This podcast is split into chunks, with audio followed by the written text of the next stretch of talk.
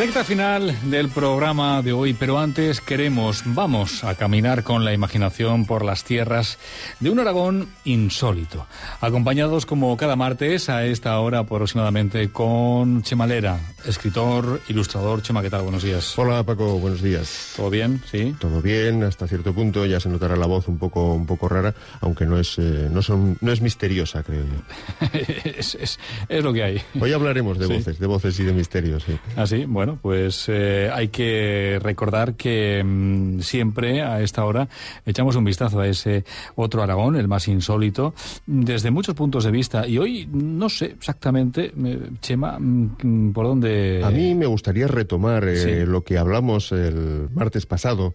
Si recuerdas, hablábamos de lobos, de brujas eh, y tocábamos las provincias de Teruel y Huesca. A mí me gustaría no dejar en el olvido a la provincia de, de Zaragoza. Pero, por cierto, antes de pasar a eso, estuve eh, buscando la palabra lobo en el, en el diccionario aragonés, Sí. en- en- entre, los voca- entre el, voca- en el vocabulario aragonés, y eh, nos encontramos con que hay muchos mm, pobladores, muchos vecinos de muchos pueblos a los que se les llama loberos. ¿Eh? Loberos. Loberos, y no luperos. Luperos, con el nombre aragonés, tan solo he encontrado dos, ¿eh? que es en la zona de Viescas, los de Barbenuta y los de Espierre.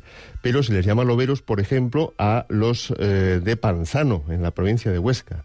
Entonces los llaman loberos, es decir, porque mm, son cazadores que cazaron muchos lobos. O... Pues mira, fíjate que la fama no viene de los hombres. Esta vez el apodo viene gracias a una abuela, una abuela muy valiente, a la que se le colaron dos lobos en el corral, salió dando gritos, espantó a uno. Le decían en la casa, abuela, pare, pare, que le van a atacar. Pero nada, la abuela persiguió al lobo que quedaba y cuando intentaba saltar la tapia aún pudo agarrarlo del rabo. Se ve que se quedó con, con el rabo en la mano. Se quedó con la cola y con el apodo, ¿no? Para todos sus vecinos. Sí, sí, también Panzano. llaman escodalobos a los de Banastón. ¿eh? Supongo que será una historia muy parecida. ¿eh? Oye, Chema, eh, en el programa del pasado martes contaste historias de Huesca, de Teruel y por complementar, yo no sé si podrías contarnos alguna historia de lobos, pero de Zaragoza, de la provincia de Claro, Zaragoza. claro. Una de lobos y de brujas también, en el legendario lugar de Trasmoz. Y además no voy a ser yo quien la cuente. Esta vez va a ser Gustavo Adolfo Becker. En una de sus cartas desde mi celda, en la carta número 6, relata que un día se perdió buscando un camino entre eh, Litago y Trasmoz.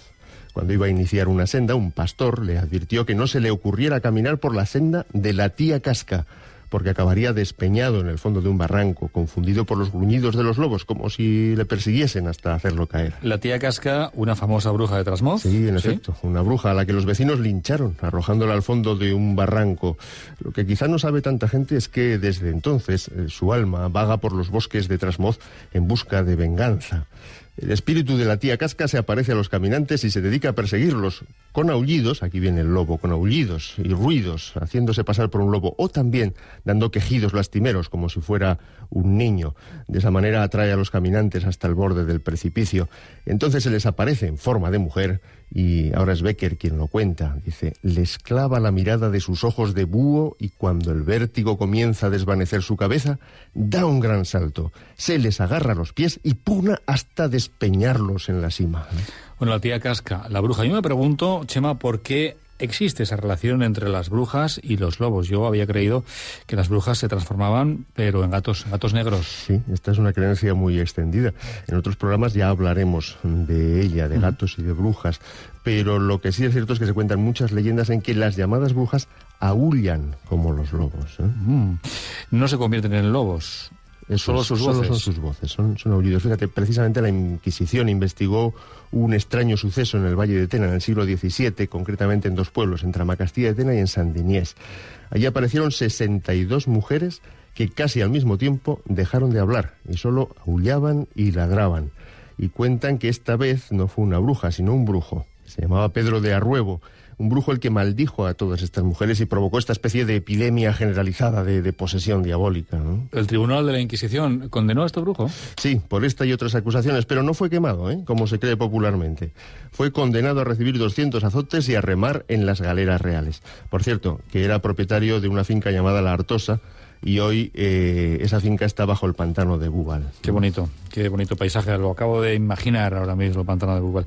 ¿Algún caso más de personas, eh, digamos que, aulladoras? Pues fíjate que debía ser muy común esto de las posesiones diabólicas porque eh, mucha gente mayor sí que te habla de los ladrantes y lo hace de manera eh, habitual, como si fuera una palabra con la que conviven habitualmente. Y cuando habla de estas personas no se distingue entre si eran aullidos de lobos o ladridos de perros. Por ejemplo, en Viescas, en Viescas vivía una bruja a la que llamaban Maut, la bruja Maut.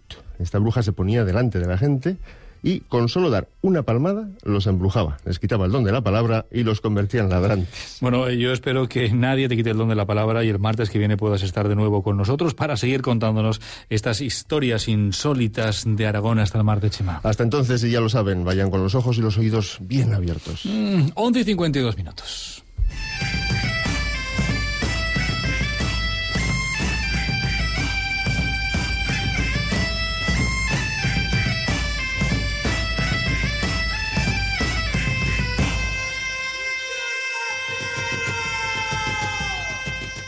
En Aragón Radio, Despierta Aragón